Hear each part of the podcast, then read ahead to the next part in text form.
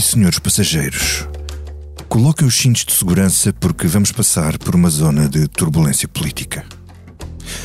O Primeiro-Ministro é uma pessoa ocupada, mas tão ocupada que, mesmo perante um caso que o próprio António Costa classifica como gravíssimo, demorou quase uma semana a reagir.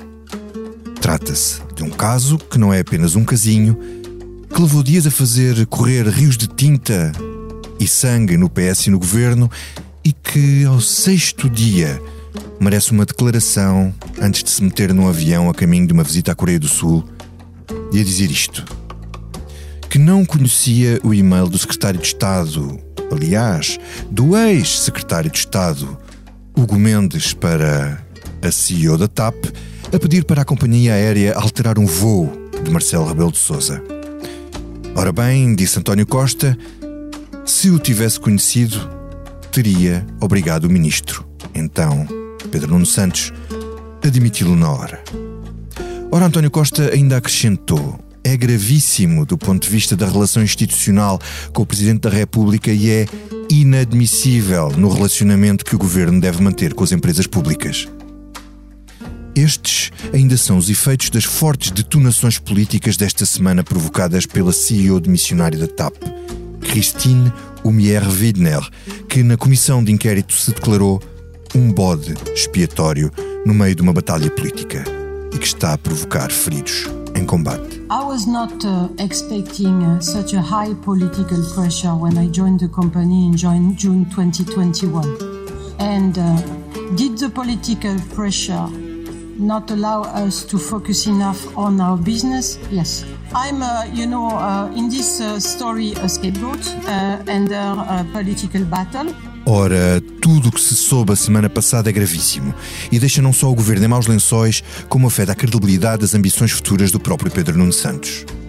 O ex-secretário de Estado, Hugo Mendes, braço direito do ex-ministro Pedro Nuno Santos, escreveu tal mail infame a instrumentalizar uma empresa pública para fins políticos. Enviou uma mensagem à CEO da TAP a proibi-la de falar com os outros ministérios quando as finanças têm a tutela financeira da empresa. Ele é que estabeleceu o teto de 500 mil euros da indenização para Alexandra Reis e ele também participou na preparação da resposta da TAP a um pedido de esclarecimento do seu próprio Ministério sobre o quê? Sobre a indenização de Alexandra Reis. Isto é um manual de malandragem política sobre tudo aquilo que não se deve fazer e que este domingo levaram Marcos Mendes a falar em dissolução. Em função de toda a degradação que tem existido e em função daquilo que se soube na Comissão Parlamentar de Inquérito, se vivêssemos em tempos normais, eu acho que o Governo tinha sido demitido esta semana e estaríamos a caminho de uma dissolução. E que motivou André Ventura a cavalgar a onda e a pedir ao PSD para fazer uma moção de censura. Queria instar a partir daqui ao Partido Social Democrata, o único que ainda pode fazê-lo à direita, que apresente uma moção de censura ao governo de António Costa. E Luís Montenegro respondeu por escrito no Twitter a dizer: O PS e o Chega, cada vez mais juntos, mostram ambos impreparação, ligeireza e maturidade. Mas o Presidente da República interveio e voltou a repetir que este não é o momento e que ainda não há uma alternativa política. Não faz sentido neste ambiente falar periodicamente de uh, dissolução embora também seja muito importante para a oposição mostrar que é alternativa. E estamos nisto. Olá, olá, Political Junkies. A Comissão Política está reunida. Não é uma reunião de emergência do podcast Política do Expresso, mas podia bem ser. Hoje é segunda-feira, dia 10 de abril. Eu sou o Vitor Matos. Tem comigo a Cristina Figueiredo, editora de política da SIC. Olá. Olá, Cristina. A Rita Diniz, jornalista de Expresso, segue olá, o governo. Olá, olá. E a nossa habitual, Eunice Lourenço. Hoje com uma voz pouco habitual. Muito bem.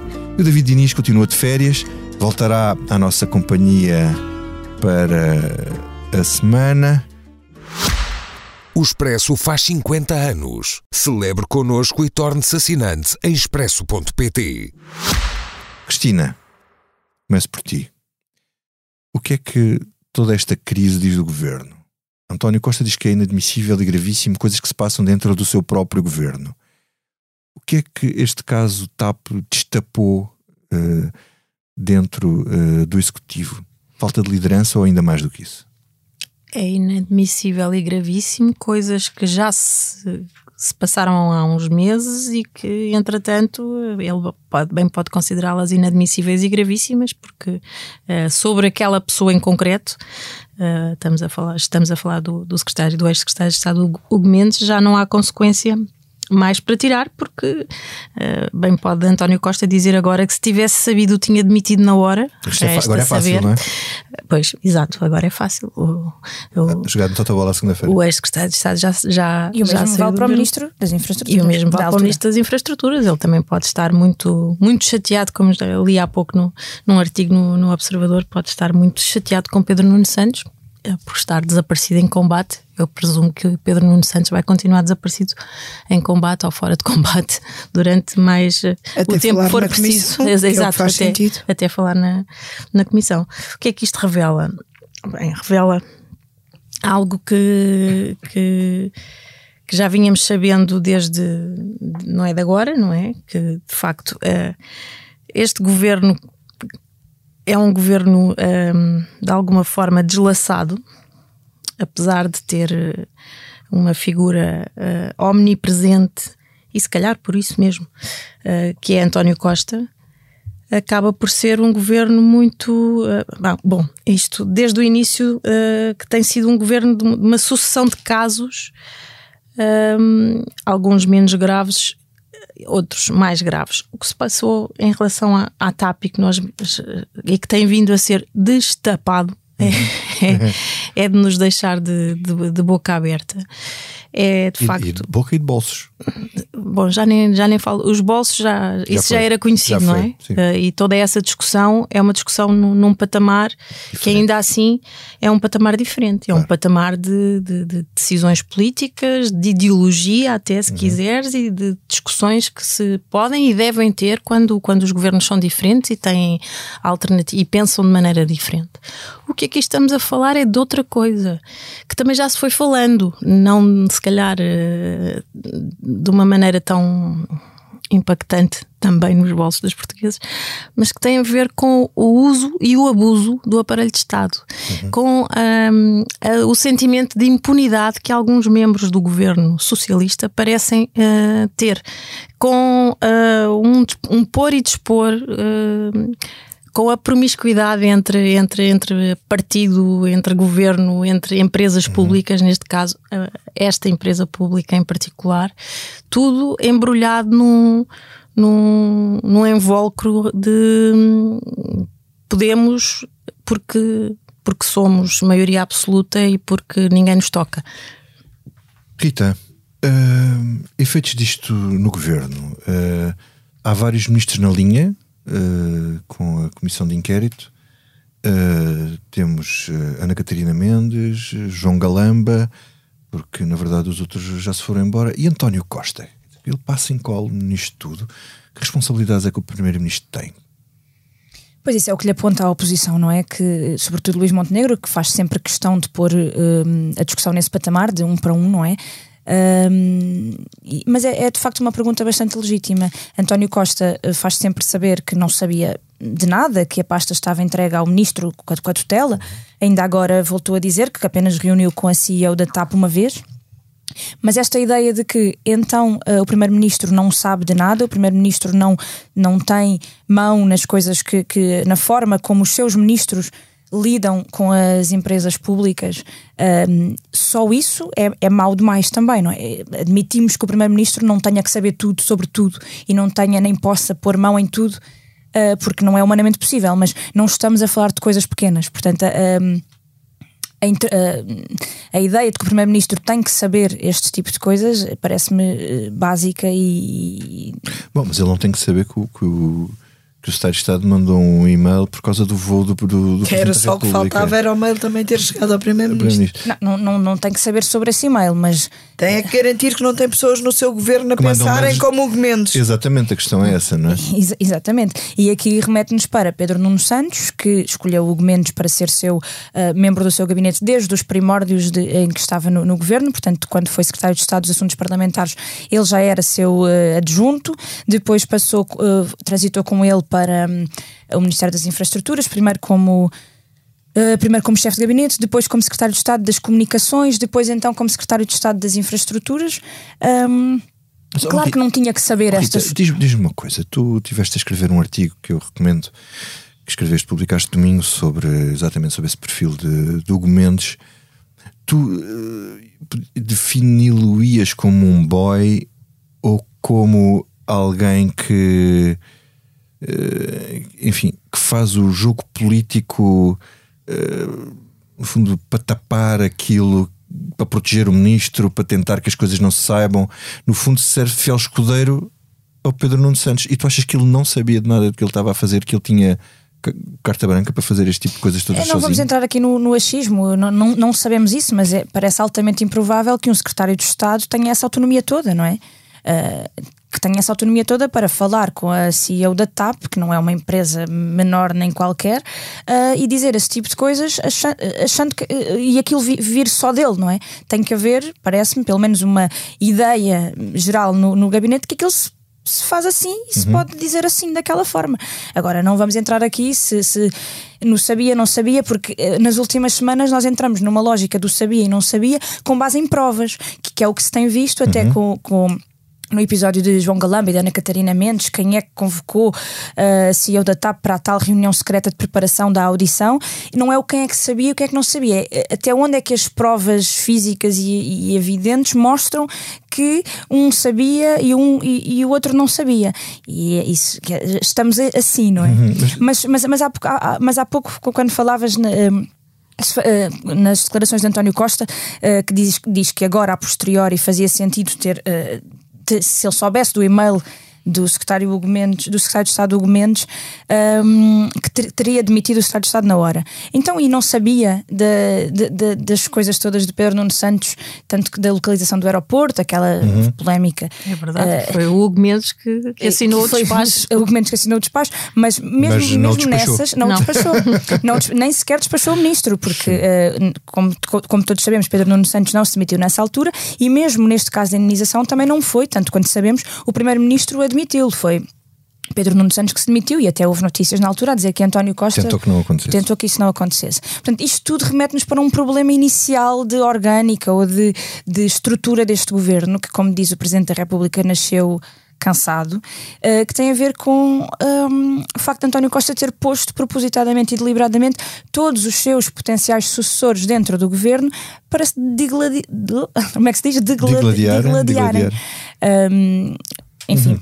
Uh, Eunice, uh, considerando que António Costa promoveu este digláudio, digláudio dig, combate. combate interno, uh, diz uma coisa que me parece relevante.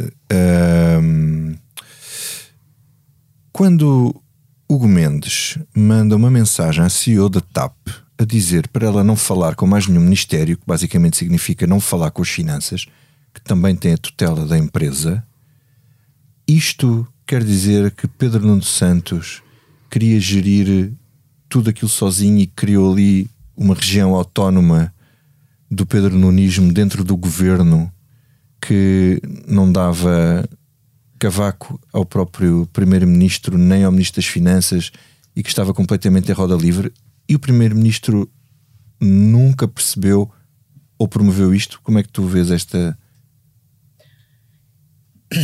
eu vejo isto tudo como uma forma de funcionamento muito, como diria o Presidente da República, patológica. Hum.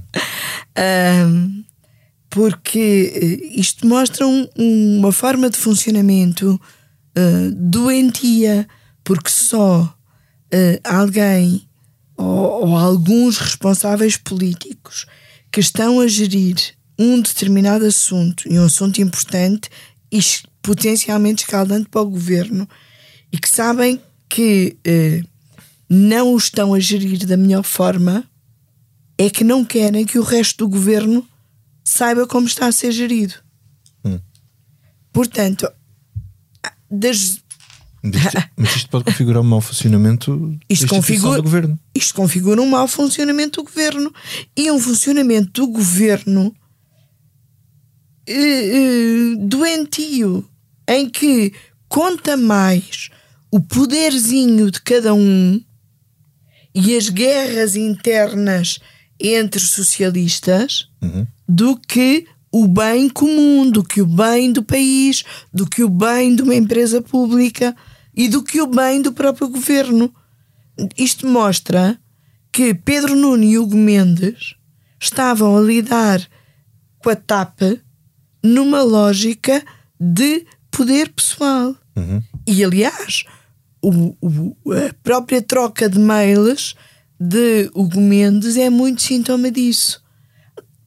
E, e se olharmos para todo o caso, uh, o, tal caso da viagem uh, do presidente que se colocou a questão do adiamento uh, ou não. Se nós olharmos para todos os pontos, é uma forma de funcionamento, lamento, tremendamente portuguesa uhum. e tremendamente pouco profissional. Como é que, a acreditarmos que não foi iniciativa da presidência, foi a própria agência de viagens que colocou à TAP o pedido de antecipação ou de adiamento de um voo, usando a cunhazinha uhum. do argumento de ser um voo que tem lá o Presidente da República. Como é que esse pedido chega à Presidente Executiva da transportadora aérea? Antes de mais nada, pois. como é que não há na transportadora aérea um chefe de departamento que tenha autonomia para dizer este voo mexe ou não se mexe em função do interesse da companhia e dos seus passageiros. Portanto, vai chutando. Mas isto foi ao secretário de Estado. Alguém foi não, ao secretário mas, de Estado. Mas ainda antes de ir ao secretário de Estado, eu acho que nem sequer tinha de chegar à presidente da companhia aérea. Só chegou ao secretário de Estado porque chegou à presidente da companhia. Foi ela. E chegou à presidente da companhia aérea que, e recordo uma entrevista que ela deu à SIC há não muito tempo, em que assumia que nunca tinha percebido muito bem nem a política, nem o modo de funcionamento dos portugueses, e que estava tão dependente do seu ministro e do seu secretário de Estado, também não podemos uh, ilibar a própria CEO desta. Ela pede uh, a opinião ao secretário de Estado porque ela própria estava muito dependente uhum. da sua tutela política. Numa outra entrevista, ela tratou Pedro Nuno Santos como o chefe. Uhum. Portanto, não é suposto tudo a gestão isto, da empresa ser feita pelo Tudo isto é disfuncional. Portanto, eles não podiam, Pedro Nuno Santos e Hugo Mendes, para já, Pedro Nuno Santos deu a tutela da TAP a Hugo Mendes e se calhar não devia ter dado. Nenhum dos dois podia uh, atuar perante a empresa pública numa lógica de poder pessoal. Mas a própria presidente executiva não se deveria nunca ter sujeitado a este tipo de relação. Uhum. E portanto, e se há um membro do governo que lhe diz só falas connosco, ela tem, no mínimo, de ir falar com o Sherman. E a questão é essa, que o Sherman também. Que é o tal que ainda não lhe ouvimos a voz e só vamos ouvir esta terça-feira. Hoje é segunda-feira, estamos a gravar eh, às quatro e meia da tarde. E dizer este uh, uh, ministro ou este secretário de Estado está a dizer-me isto, como é que eu atuo? Uhum. E vamos lá ver o que é que Manuel Beja vai dizer amanhã. Hum. Cristina, uh, a CEO da TAP disse que estava a ser um um bode expiatório no meio de um combate político e resolveu abrir a caixa de Pandora. Isto é uma vingança, é um prato que se serve frio? Se for, não, acho, acho perfeitamente compreensível entendível e só acho estranho que o governo eventualmente não o tenha antecipado. uh, porque não sei se, se olharam para ela como um peão uh, igual a tantos outros de que se põe e dispõe, e, e portanto não vinha dali nenhum perigo. Uh, porque de facto ela foi muito bem preparada e tira o chapéu à, à estratégia de defesa. Uh, e, e, e, é dali da estratégia de defesa dela que saem depois todas estas situações. Uh... Anómalas, no mínimo. Sim, anómalas, vou usar um adjetivo neutro, por assim dizer.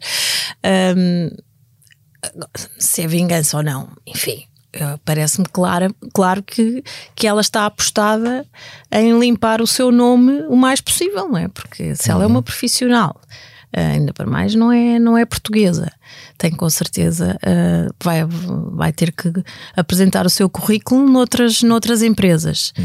Uh, sai da empresa TAP com uh, resultados positivos face àquilo que se tinha comprometido a, a, a executar. A questão política. Depois está aqui outra questão que é a seguinte: ela toma a decisão da indemnização com base em parceiros jurídicos de advogados respeitáveis Exato. e com a anuência do governo. Exatamente. Qual é a culpa que ela tem? Pergunto se vocês quiserem responder. E, apesar da decisão ser considerada ilegal a posteriori, ela tinha toda a cobertura Exato. para tomar aquela decisão. Anuência escrita do próprio ministro, como ela revelou na primeira uhum. audição Exatamente. em que, que, em que, que esteve no Parlamento. Que fez com que o, o ex-ministro se lembrasse da anuência. Eventualmente, a única culpa dela é, vem na sequência daquilo que, que a Eunice está a dizer é estas pressões políticas, esta promiscuidade que, que, que saltou da, da, audição dela, não é? De tudo aquilo que ela disse, da maneira toda uhum. como, como, como a questão era, como a questão, o, o dossiê TAP era gerido entre o governo e a, e a, e a, e a, e a administração da empresa, a começar, se quiseres, naquela reunião que há entre o grupo parlamentar e a administração uhum. e, a, e, membros dos gabinetes do governo nas vésperas da primeira audição dela uhum. na, na, eh, nessa esse, esse procedimento anómalo eh, que, a começar aí a acabar no, no e-mail do, do secretário de Estado a dizer-lhe veja lá se, se, se muda o voo para agradar ao senhor Presidente, de facto aquilo é uhum. uh, não me ocorre outra expressão que não esta de cabo de esquadra. Rita, uh, e, e, isso pode justificar essa é talvez a única culpa que se lhe possa, ou melhor, não é a única, mas que se lhe pode sacar. É realmente ela, então, se, se, se aquilo era, era impensável gerir uma empresa assim, porque é que ela não o, o denunciou mais cedo? Hum, não... O prémiozinho no fim do pois, é muito claro. massa. Mas essa estratégia, isso faz parte da estratégia dela, mostrar esse envolvimento uh, claro, de, claro, político claro, claro de, de, do secretário de Estado e do ministro ao ponto de mandar esse tipo de mensagem. Isto tal como, desculpa, tal como fez parte depois da estratégia do PS usar o depoimento de Alexandra Reis para descredibilizar, para descredibilizar claro. a, a ainda presidente executiva da TAP. O que é que isto diz de Pedro Nuno Santos? Isto prejudicou até que ponto uh, as suas dele ambições? Essa é a pergunta para um milhão de euros. Vamos ver mais tarde, não agora, mas diria. 500 mil. 500 mil. Sim, meio, milhão. Mil, meio, meio milhão de euros. já, já valeu mais. Uh, vamos ver mais tarde, mas uh, à luz do que vemos hoje. E, Existe a ideia de que não há mortes políticas, não é? Todas as mortes em política são manifestamente exageradas, mas uh, se Pedro Nuno Santos de facto chegar lá, uh, uh, secretário-geral do PS, como é sabido que é o plano dele e a ambição dele, algo. Ou melhor, se, se chegar lá e depois se candidatar a primeiro-ministro, vamos, vamos ver se passa muito tempo e, se, e, a memória, e a memória dos portugueses é curta, mas ele sai muito ferido disto. Não sei se ferido de morte, essa é que é a questão, mas muito ferido disto, pela forma como precisamente isto é, é o mais é, estes pequenos detalhes que uh, ainda a CEO da TAP vai revelando mostra mesmo aquilo que os portugueses não, não gostam, que é este envolvimento uhum. uh, obscuro e promíscuo da política nos, no, nos negócios, uh, além de que a TAP sempre foi, e é sabido que é, um tema muito, muito sensível junto do eleitorado, não só pelo dinheiro todo que já foi injetado na companhia aérea, Existe muita percepção nas pessoas de que uh, o dinheiro dos portugueses está a salvar a, a, companhia aérea, mas também neste montante do meio milhão de euros que foi pago de indenização a Alexandra Reis para, para a saída e que também eventualmente será pago também uma indenização brutal à, à, à CEO para sair, se ela vencer essa, essa batalha. Esta ideia toda do dinheiro que está envolvido na TAP é, é muito cara aos portugueses e Pedro Nuno Santos sai muito ferido disto, porque a atuação de, do secretário de Estado do Gomes não é ou não pode ser uma coisa isolada de Pedro Nuno Santos. Uhum. Não, não sei se não, acho que não se pode ver assim, nem será vista assim. É e, e, e ainda outra coisa, os portugueses não gostam de todas estas coisas, como a Rita estava a dizer. E eu espero que o PS também não goste das muito má, as muito más avaliações políticas que este processo mostra que Pedro Nuno foi fazendo. Culminando uhum. no facto de, neste momento, também se mostrar, pelos vistos, incapaz de fazer uma boa avaliação política sobre si próprio. Uhum. Uh, eu acho que uh, Pedro Nuno Santos ou foi perdendo qualidades ou se calhar nunca teve tantas qualidades como se chegou a pensar que teria. E este uh, processo todo à volta da TAP está a mostrar isso. Cristina, uma coisa é ser um bom tribuno, outra coisa é ser um bom governante, são coisas diferentes. É, é evidente, ele é um excelentíssimo tribuno e uh, nas, nas intervenções que teve, na, na, se bem todos nos lembramos nos congressos, ele consegue ser mal comparado e sublinho mesmo o mal comparado. Uh, o Manuel Alegre do, do PS atualmente que consegue levantar uhum. salas. Já não há muita gente a, a, fazer, a, fazer, a fazer isso. E, e ele fê-lo uh, das últimas vezes. Das últimas, da penúltima, porque da última foi, foi aquele em que ele entrou mudo e saiu quieto. Isso eu, devo dizer, eu estive, eu consegui a campanha do PS, o melhor discurso da campanha toda foi o discurso dele em Aveiro. É porque tu, muito ideológico, é, é, muito ideológico e muito convicto e, e tu gostas de ouvir uh, políticos, por isso é que eu disse, uh, lembra-me o Manuel Alegre, uh, uhum. enfim, porque o Manuel Alegre fala com paixão e, e, e, e, tu estás a ouvi-lo e estás a acreditar naquilo que ele está a dizer, na, uhum. na maneira como ele diz. E, e Pedro Nuno é um pouco essa, nessa, nessa onda. Agora, hum, o que se vem sabendo e todo este processo de facto desgasta a mina uh, descredibil... Herode, uhum. sobretudo isso. Uh, uma imagem que ele vinha construindo de um, de um político que, além Fazedor. da convicção, estava a fazer e fazia independentemente das resistências que houvesse quando ele tinha uma ideia, ele levava. Até do Primeiro-Ministro. Até do Primeiro-Ministro, exatamente. Mas todo este caso e, e o, já o processo da, da questão do, da localização do aeroporto, que nós ainda um dia se haverá de saber a, a verdadeira história atrás daquilo, desde aí que acho que toda a gente ficou assim um bocadinho uhum. com o pé atrás em relação a ele.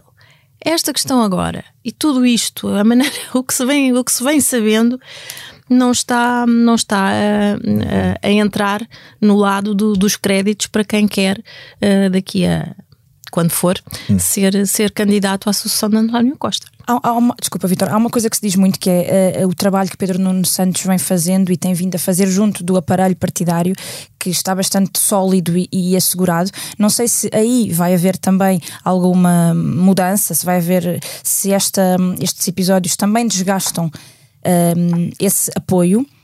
Mas se, se, não desgastarem, portanto, se Pedro Nuno Santos for eleito pelas estruturas do PS, secretário-geral do partido, isso também mostra algum desligamento da realidade ou da, do, do, do, sentimento geral da população, da população uhum. fora do partido. Portanto, eu não sei até que ponto é que esta ideia de que Pedro Nuno Santos tem o aparelho muito controlado não é mais desvantajosa para ele do que, do que vantajosa. Uhum. Eunice, conversa de dissolução. Sou Presidente da República matou o assunto ainda há bocado, basicamente a dizer calma, que isto se for não é para agora. Que ainda não chegou a hora. Que é no fundo. não que, há condições. que é no fundo uh, ainda. ainda há pouco a, a nossa colega Angela Silva lembrava isso. É no fundo manter o princípio uh, que foi uh, manchete no Expresso no início deste ano de Marcelo dá um ano ao governo. Uhum. E portanto, este ano há de ser decisivo, mas ainda não chegamos ao momento decisivo.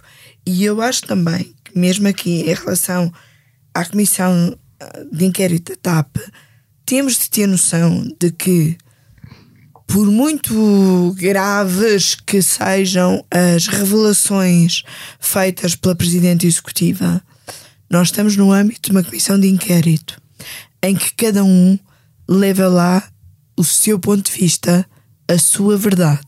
Uhum.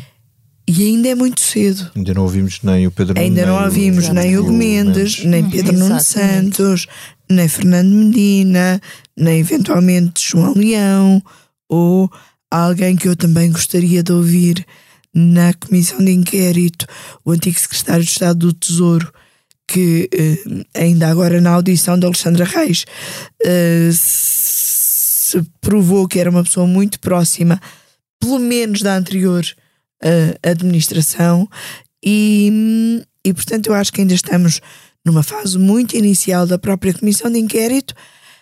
É natural que nos que nos estejamos a espantar, a surpreender e até a chocar com algumas das revelações, mas ainda só estamos a ver parcelas uhum. de episódios de uma série. Ainda não vimos sequer toda a primeira temporada.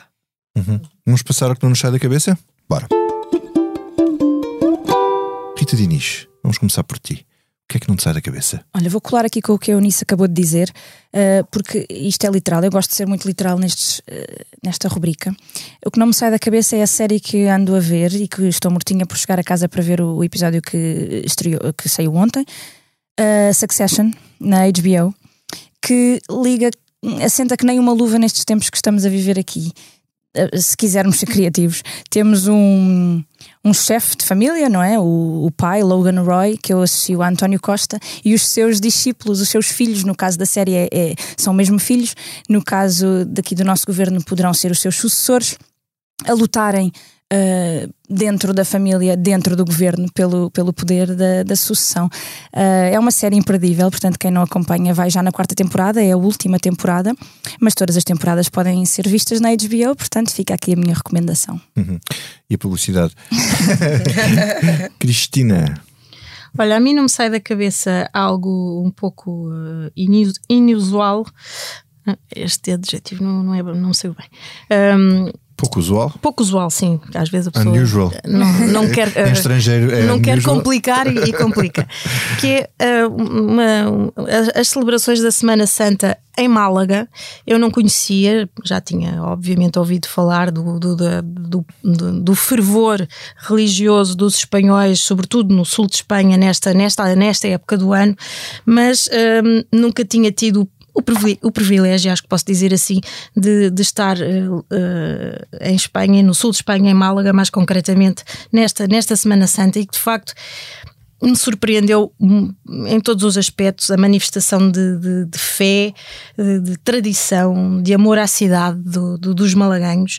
É qualquer coisa, é uma experiência que eu recomendo mesmo para quem não é religioso. Eu sou católica e, e praticante e, um, e portanto aquilo uh, diz-me se calhar mais um bocadinho do que, do que a outras pessoas, mas uh, mesmo para quem não o seja, uh, é algo que, que é impossível sair de lá sem, sem se sentir tocado pela, pela, pela aquela manifestação de, de, de crença no, em algo superior a nós. Um, além disso, Málaga é a cidade natal de Pablo Picasso, fez uhum. precisamente 50 anos na, no sábado que, que ele morreu. Por todos esses motivos, vale a pena. Uhum. Eunice. Eu um, ando há anos a pensar fazer o que a Cristina fez, mas depois uh, acabo sempre por uh, ter pena de sair da minha paróquia porque este é o tempo, é o meu tempo uh, preferido, toda a sequência do Retiro do Pascal, a Missa da Ceia, a Sexta-feira Santa, beijar a cruz, o silêncio de Sábado Santo e depois o Aleluia uh, de domingo. E um, o que não me sai da cabeça é ainda estar a viver esta semana a seguir à Páscoa, à oitava da Páscoa, hum. todas as grandes festas litúrgicas têm uma, uma oitava, é continuar a viver esta oitava com o Glória na, na cabeça e o Aleluia na boca. Hum. A mim não me sai da cabeça o livro da nossa colega Ana França, que foi lançado na passada quinta-feira, O título é Ali está o Taras Shevchenko com um tiro na cabeça, Diário da Ucrânia, editado pela Tinta da China. E hum, devo dizer que achei o livro bastante surpreendente. Uh, todos sabemos que a Ana França escreve muito bem e que é uma bela repórter, mas o, o, livro, a escrita do livro, o tipo de escrita que ela emprega neste novo meio, que é um livro falado na primeira pessoa, com as suas reflexões enquanto repórter no terreno e aquilo que vai pensando sobre aquilo que vai vendo, relação com os outros jornalistas, como é que ela vai lá parar. Estava de férias em Trieste quando o diretor do jornal lhe telefona para ir de repente para uma frente de guerra acho que está muito bem conseguido, muito bem feito e, e, acho que é uma boa leitura para quem quer eh, saber mais e ver realmente o que se passou e o que se está a passar no terreno da Ucrânia, de uma das eh, nossas repórteres de guerra que já começa a ser das, das mais experientes uh, que temos aqui, pelo menos na redação é. E, e pronto, recomendo, recomendo vivamente o livro, o livro da, da Ana França tem uma, uma, uma passagem que me impressionou bastante, que é ele em Bucha, em Bucha, onde aconteceu aquele massacre. Ela está a falar com uma pessoa e, e depois ela diz que ver buracos de balas nos olhos de outro ser humano já não é incomum aqui. E depois diz: quem nos prepara para coisas destas? E é exatamente para sabermos que não estamos preparados para coisas destas, eh, que pessoas como a Ana, e como nós que amam a sua profissão com a missão e têm a missão de mostrarem coisas que nós preferíamos não ver, mas que são muitas vezes de leitura obrigatória. Chegamos ao fim desta comissão política. Até para a semana. Obrigado ao João Martins pela sonoplastia e ao Carlos Pais pela explosiva ilustração. E dizemos adeus com a anarquia em que parece que estamos mergulhados.